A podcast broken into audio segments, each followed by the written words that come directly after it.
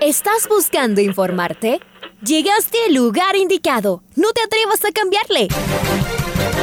La red presenta. Ponte al día.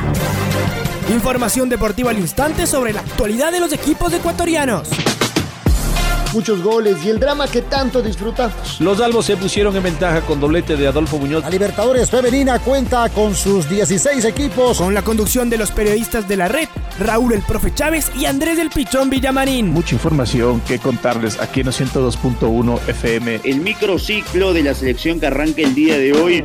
Ponte al día. La red. Bienvenidos.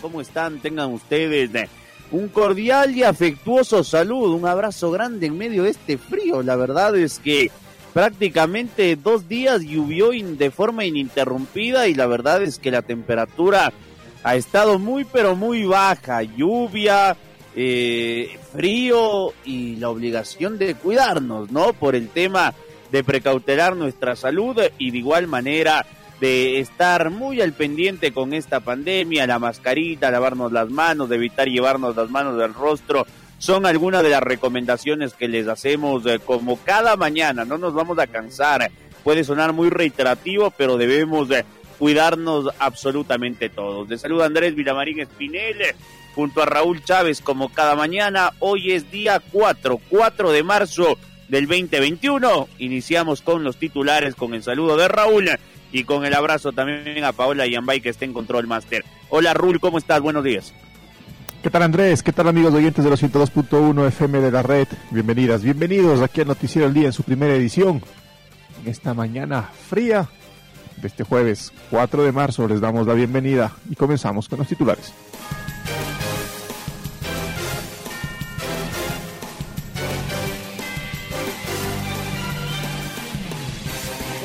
El delantero de Liga Deportiva Universitaria, Juan Cruz Caprov, fue habilitado y podría debutar el sábado. El Club Deportivo Nacional debutará contra América en la Serie B. Hernán Galíndez se mostró contento por su actuación personal, pero sobre todo por la clasificación en la Libertadores. Gustavo Vallecilla está recuperado en Sociedad Deportiva Ocas.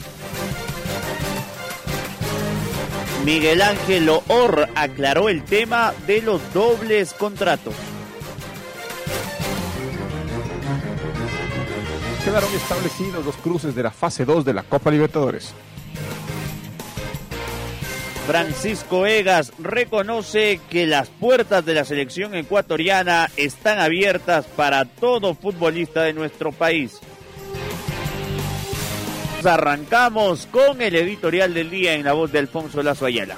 El Barça de España, pese a que pelea arriba en la liga, juega la semifinal de la Copa del Rey y aún tiene alguna esperanza en la Champions, está en horas bajas.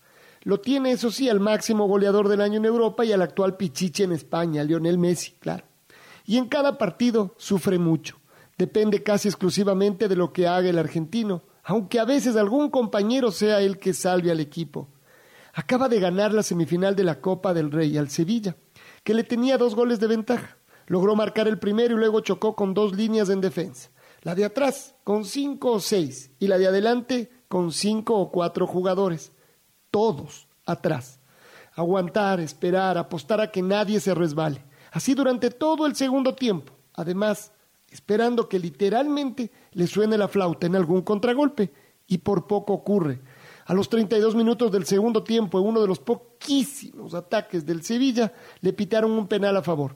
Si lo hacía, el Barcelona quedaba a tres de clasificar, es decir, quedaba eliminado. Y lo fallaron. El Sevilla no cambió su libreto, de vuelta a defenderse, hasta que en el minuto 49, el último, un descuido y Piqué igualó la serie. Se fueron a la prórroga. Allí, a los cinco del primer tiempo, el Barcelona liquidó la semifinal. Pasa en todos lados. Un equipo apuesta solo a defenderse y se vuelve extremadamente frágil su ventaja. Basta un descuido y fin. Incluso este Barça de horas bajas lo sabe. Ahora es finalista, mientras que los Lopeteguis del mundo estarán afinando una nueva muralla para volver a apostarle al miedo de ganar.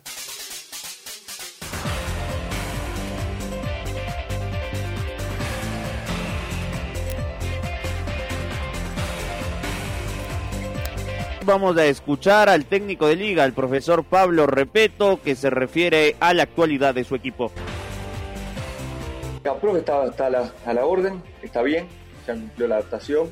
Él su último partido lo jugó el 9 de enero, o sea que es verdad que cuando llegó venía una, una para normal, temita de una lesión que a, medida que se iba recuperando la lesión también iba logrando la adaptación, pero ya está bien. Hizo fútbol ayer, había hecho fútbol la semana anterior, así que en la medida que esté habilitado lo, va, a estar con mucha posibilidad de estar en el equipo. Amarilla eh, quizá viene un poco más atrás en ese tema.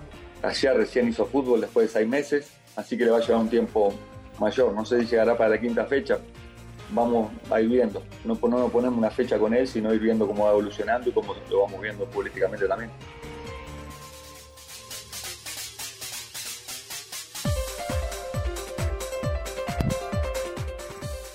El nuevo refuerzo de Liga Deportiva Universitaria, Juan Caprof, ya fue inscrito y habilitado en la Liga Pro. Su profesor Pablo Repeto lo requiere ya podría estar en la convocatoria el fin de semana frente a Universidad Católica. Estamos con nuestro compañero Luis Quiroz. Lucho, buen día, ¿cómo estás? ¿Cómo les va? Andrés, Raúl, un fuerte abrazo a todos ustedes. Gracias por escuchar el noticiero al día de la red. Bueno, se hace oficial ya que Juan Cruz Caprof fue inscrito y habilitado en la Liga Pro. Si lo decide el profesor Pablo Repeto, el próximo día eh, sábado podría ser tomado en cuenta ante la Universidad Católica, pero conociéndolo a Repeto yo creo que no arrancaría como titular. Tal vez ya está en la nómina de concentrados entre los suplentes y pueda estar unos minutos ya con la camiseta de Liga Deportiva Universitaria. Veremos, es una expectativa grande verlo a este jugador, esperemos le dé un aire nuevo a Liga Deportiva Universitaria. Lo de Luis Amarilla todavía está en veremos, eh, tendrá por lo menos una o dos semanas más, incluso eh, creo que para después de la fecha FIFA podría estar Luis Amarilla, pero esto ya eh, verá el cuerpo técnico y cuerpo médico cómo avanza el tema de la lesión. Un abrazo, compañeros, a todos ustedes. Vámonos a la tienda de papá y Aucas recupera a Gustavo Vallecilla que superó el COVID-19 y además no podrá contar con Damián Frascarelli que tiene dos fechas de suspensión. Eh, Pablito, buenos días. Hola, ¿cómo les va? Buenos días, compañeros, amigos, amigas de la red. Aquí está la información del AUCAS en el Noticiero al Día. El zaguero central Gustavo Vallecilla superó el COVID-19 y volvería a ser concentrado en Sociedad Deportiva Aucas para el partido que el equipo oriental tiene el próximo día sábado a las 15 horas en el estadio 9 de mayo de la ciudad de Machala frente a Orense por la tercera fecha de la Liga Pro 2021. Gustavo Vallecilla estaría en la banca de suplentes. Darío Tempesta, el técnico argentino que conduce al equipo amarillo, habría tomado la decisión de concentrarlo otra vez, pero de llevarlo a Machala, pero como suplente en la saga del equipo de Sociedad Deportiva Aucas. Además, se pudo conocer que el arquero Damián Frascarelli fue suspendido dos partidos y no estará en el compromiso frente a Orense en el 9 de mayo de Machala, el arquero titular del cuadro expetrolero que salió expulsado en el compromiso frente al cuadro millonario. Hay una muy buena noticia también en Aucas. Luis Cano Quintana está ya entrenando con el equipo pero no viajaría a Machala por precaución y por decisión del técnico Darío Tempesta. Para la cuarta fecha volvería Luis Cano Quintana al equipo titular del cuadro expetrolero. Esa es la información del AUCAS para el noticiero al día a través de la red. Compañeros, buenos días.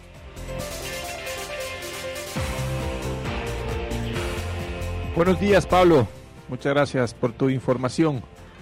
Y es momento de escuchar a Hernán Galíndez el arquero de la Universidad Católica, se refirió luego de la clasificación del Trencito Azul a la segunda fase de la Copa Libertadores. Eh, traté de, de, tener tranquilidad más que nada. En ese momento no hay mucho tiempo para pensar, sino más, más que nada intuir o, o, suponer que va, que va a ser el delantero. Me, me, pareció de entrada que me iba a querer definir, después cuando vi que se me acercó mucho, eh, me, me pareció que ya iba a querer eludirme y sabía que pasara lo que pasara o iba a pasar de eh, la pelota y no el delantero. o, obviamente iba a intentar tapar las cosas, pero pero bueno, gracias a Dios eh, la pude enganchar con el brazo izquierdo y, que quede solamente en, una, buena tajada, en una contribución al equipo, siempre lo digo, eh, lo soy muy muy sincero cuando hablo de, mis atajadas, es para lo que estoy dentro de la cancha, es lo que me da mucho gusto hacer, contribuir desde mi lugar para que el equipo pueda seguir adelante.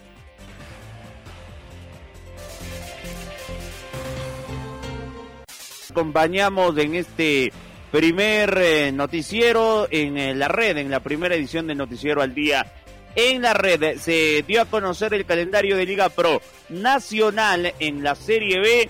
Debuta frente al América el próximo miércoles 17, eh, día miércoles en el Estadio Olímpico Atahualpa. A propósito, la Serie B se va a jugar entre martes, miércoles y jueves para que Liga Pro en Serie A se juegue de día viernes a lunes, la B de martes a jueves. Así se va a jugar en este año. América frente a El Nacional. Chacarita, el equipo del Mago Salas ante Independiente Juniors. Cumba ya frente a Gualaceo. Atlético Porteño frente a Atlético Santo Domingo. Y Liga de Puerto Viejo frente a Guayaquil Sport. Vamos con Freddy Pasquel que nos cuenta que el Nacional dio a conocer su nueva indumentaria. Freddy, ¿cómo estás? Hola, ¿qué tal amigos? Muy, buenas, eh, muy buenos días a nuestros oyentes en los 102.1 de la red. El equipo del Nacional presentó ya en un acto eh, en forma presencial los nuevos uniformes, la nueva indumentaria para este año 2021 en el que el equipo del Nacional eh, jugará esta temporada en la Serie B de nuestro fútbol.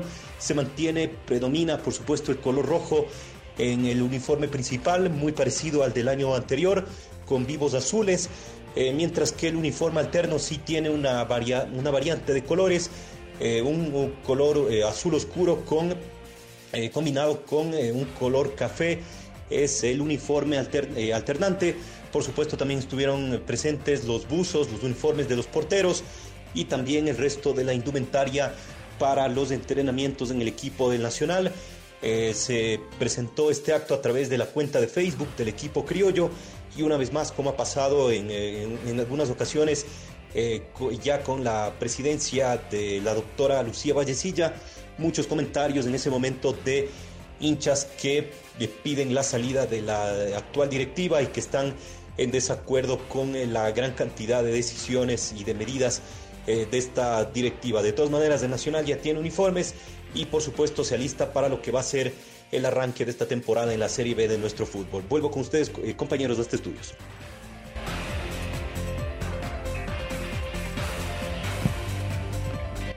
Un abrazo, Freddy. Gracias por esta información del cuadro del Nacional. Y es momento de hablar de Independiente del Valle, porque el cuadro, el cuadro de los Rayados tiene cuatro bajas para recibir a Mushuruna este fin de semana. Escuchemos a la doctora Wendy Montiel, que nos da la información del cuadro de Independiente del Valle. Bueno, en el caso de Jorge, al finalizar el partido se le realizó una, una radiografía y se determinó que tenía una fractura oblicua completa del cuarto metacarpiano. Se estipula que con este procedimiento el tiempo de vuelta a competición sea entre 3 a 4 semanas, pendiente a que la tercera semana se le realice una nueva imagen y si está consolidada la fractura, bueno, podría ya ser parte de la competición. Bueno, en el caso de José María, un traumatismo en la cara lateral de la rodilla, ocasionando un colapso hasta medial. Por ende, los ligamentos más afectados hasta el momento son el ligamento colateral lateral por el traumatismo directo y el ligamento colateral medial por el esguince de rodilla, por así decirlo. Eh, vamos a esperar a que la rodilla desinflame, luego del traumatismo, una semana de evolución para volver a valorar. En este caso, bueno, sería tratamiento conservador hasta que pueda volver a las canchas. Ahí la doctora Montiel de Independiente del Valle. Vámonos ahora con eh, temas eh, vinculados a la Federación Ecuatoriana de Fútbol.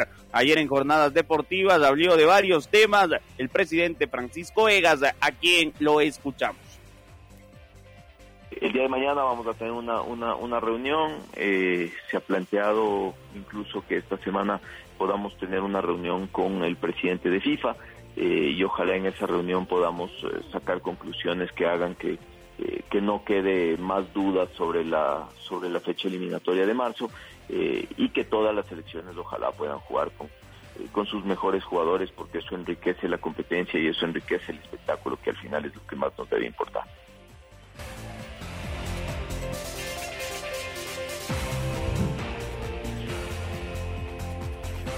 La tarde de ayer, por medio de varias publicaciones de su cuenta oficial de Twitter, el presidente de Liga Pro, Miguel Ángel Or, aclaró el tema de dobles contratos y control económico en el campeonato ecuatoriano. A continuación les dejamos sus declaraciones. Es importante hacer ciertas apreciaciones para que no se cometan errores cuando se habla de este tema. Primero, la Liga Pro y sus clubes aprobaron un reglamento de control económico. 2. Lo que buscamos es que se cumpla y para cumplirlo los clubes deben presentar información de sus presupuestos anuales. A partir de ahí, nuestra dirección de control económico la analiza y concluye cuál es el presupuesto anual asignado para cada club que compite en Liga Pro. 3. Basados en ese presupuesto autorizado, los clubes deben enviar todos los contratos de su plantilla. Evidentemente, estos nos pueden exceder del límite permitido por la Dirección de Control Económico por lo que escribió el presidente de la Liga Pro, Miguel Ángel Or. Quedaron establecidos los cruces de la fase 2 de la Libertadores. La Copa de Brasil da un cupo y se define este fin de semana. Vamos con Domingo Valencia, que nos tiene detalles. Domingo, buen día. Buen día compañeros, amigos oyentes, ¿cómo les va? Después de que la Universidad Católica de Quito, Caracas de Venezuela y Guaraní de Paraguay superaran sus respectivas series, quedaron listos los cruces de la fase 2 de la Copa Libertadores. Los encuentros de ida se jugarán entre martes y jueves. El martes a las 17 horas con 15 hora de Ecuador se disputarán dos partidos. En Vila Belmiro, el Santos de Brasil, finalista de la edición 2020 de la Copa, recibirá al Deportivo Lara de Venezuela. A esa misma hora en Uruguay, Montevideo Wanderers será rival del Bolívar de La Paz. A las 19 horas con 30, el Independiente del Valle debutará en la Copa. Los Rayados viajarán a Chile para enfrentar a Unión Española en el Estadio Santa Laura. Mientras tanto que a la misma hora, uno de los equipos de Brasil enfrentará a Ayacucho de Perú. Este cupo de los conjuntos brasileños se definirá el fin de semana después de la final de vuelta de la Copa de Brasil. El Palmeiras lleva una ventaja de 1 a 0 frente a Gremio. Si los gaúchos logran ganar el torneo, Ayacucho será rival del Fluminense. Si el campeón de la Copa es Palmeiras, Gremio enfrentaría a los peruanos. El miércoles a las 17 horas con 15 hora de Ecuador, la Universidad Católica de Quito recibirá a Libertad de Paraguay en el Estadio Olímpico Atahualpa. Ese mismo miércoles a las 19 horas 30, el Caracas de Venezuela enfrentará a Junior de Colombia en Caracas y la Universidad de Chile será rival de San Lorenzo de Almagro en Santiago de Chile. Finalmente, el jueves a las 19 horas 30, hora de Ecuador, Guaraní de Paraguay recibirá en Asunción al Atlético Nacional de Colombia. Los encuentros de vuelta se jugarán la semana siguiente. Informó para el Noticiero al Día Domingo Valencia. Compañeros, volvemos con ustedes de Estudios Centrales.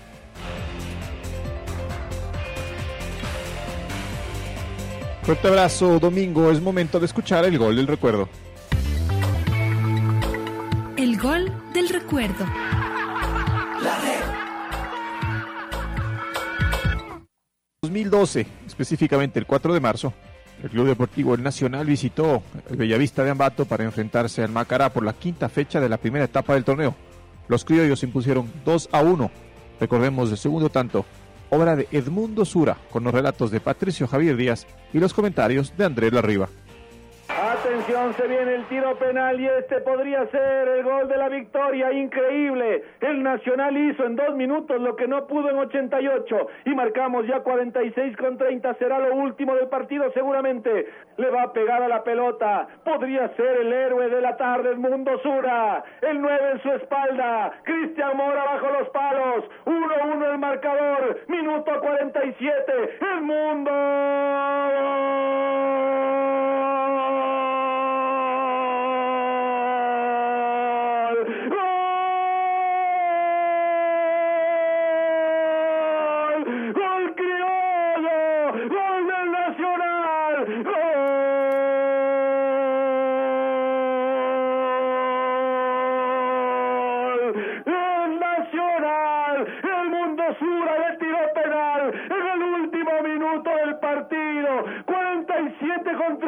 Marcamos ya y el conjunto criollo se pone adelante. Estaba perdiendo hace dos minutos, marcó de tiro libre Sura y ahora de tiro penal. El conjunto criollo, sí decíamos, puso la camiseta, puso las estrellas. Este no es un equipo chico, este es un equipo de gran historia, de gran arraicame popular. Por supuesto, es el campeón ecuatoriano, el que acá en Ambato dio una vuelta olímpica que otro otros ni siquiera han soñado. El Nacional en los últimos minutos se lleva la victoria acá en Ambato. Tristeza desoladora en los hinchas del conjunto ambateño que ven como su equipo es superado por un grande quiteño. El Nacional 2, Macará 1. Todo esto fue entre el minuto 44 y el 47. Nos vamos de Ambato cantando la primera victoria del Nacional en el año. Cuando parecía que todo estaba perdido, al muerto había que taparlo. Y apareció el Nacional en dos pelotas paradas. En primera instancia, Edmundo Sura le pega de derecha, choca en la bandera, ingresa el balón desviado para Cristian Mora. Después le cometen una falta penal a jugada seguida a Edison Preciado. Tomó la responsabilidad. Nuevamente Mundo Sura la manda a guardar y respira el Nacional que necesitaba una victoria, que necesitaba volver a esa racha positiva. Y ahí está el equipo de Mario Saralegui que hoy apeló a eso, a lo que salga, como sea. Y así ganó. Fue como le dio vuelta en los minutos finales. Emotivo el triunfo del equipo criollo. Como lo decía Alfonso en el editorial del día, el Barça de España con Messi se clasificó a la final de la Copa del Rey. Ayer le ganó 3 a 0 al Sevilla, que fue un escándalo en su segundo tiempo. Se dedicó a defender y pagó muy, pero muy caro el equipo de Lopetegui. Dembélé, Gerard Piqué en el último suspiro para ir a tiempo extra y el eh, delantero Braithwaite le dieron la victoria al Barça que espera rival que saldrá esta tarde a las 3 cuando jueguen en Valencia el Levante y el Athletic Club de Bilbao. Un abrazo grande, Raulito. Nos reencontramos en un ratito en la primera luz de la red. Buenos días. Ahora ya estás al día junto a nosotros. La red presentó. Ponte al día. Informativo completo sobre la actualidad del fútbol que más nos gusta, en donde estés y a la hora que tú quieras. Quédate conectado con nosotros en las redes de la red. Síguenos como arroba la red Ecuador y no te pierdas los detalles del deporte minuto a minuto. Escúchanos en vivo en TuneIn y en los 102.1 FM en Quito. ¡Te esperamos!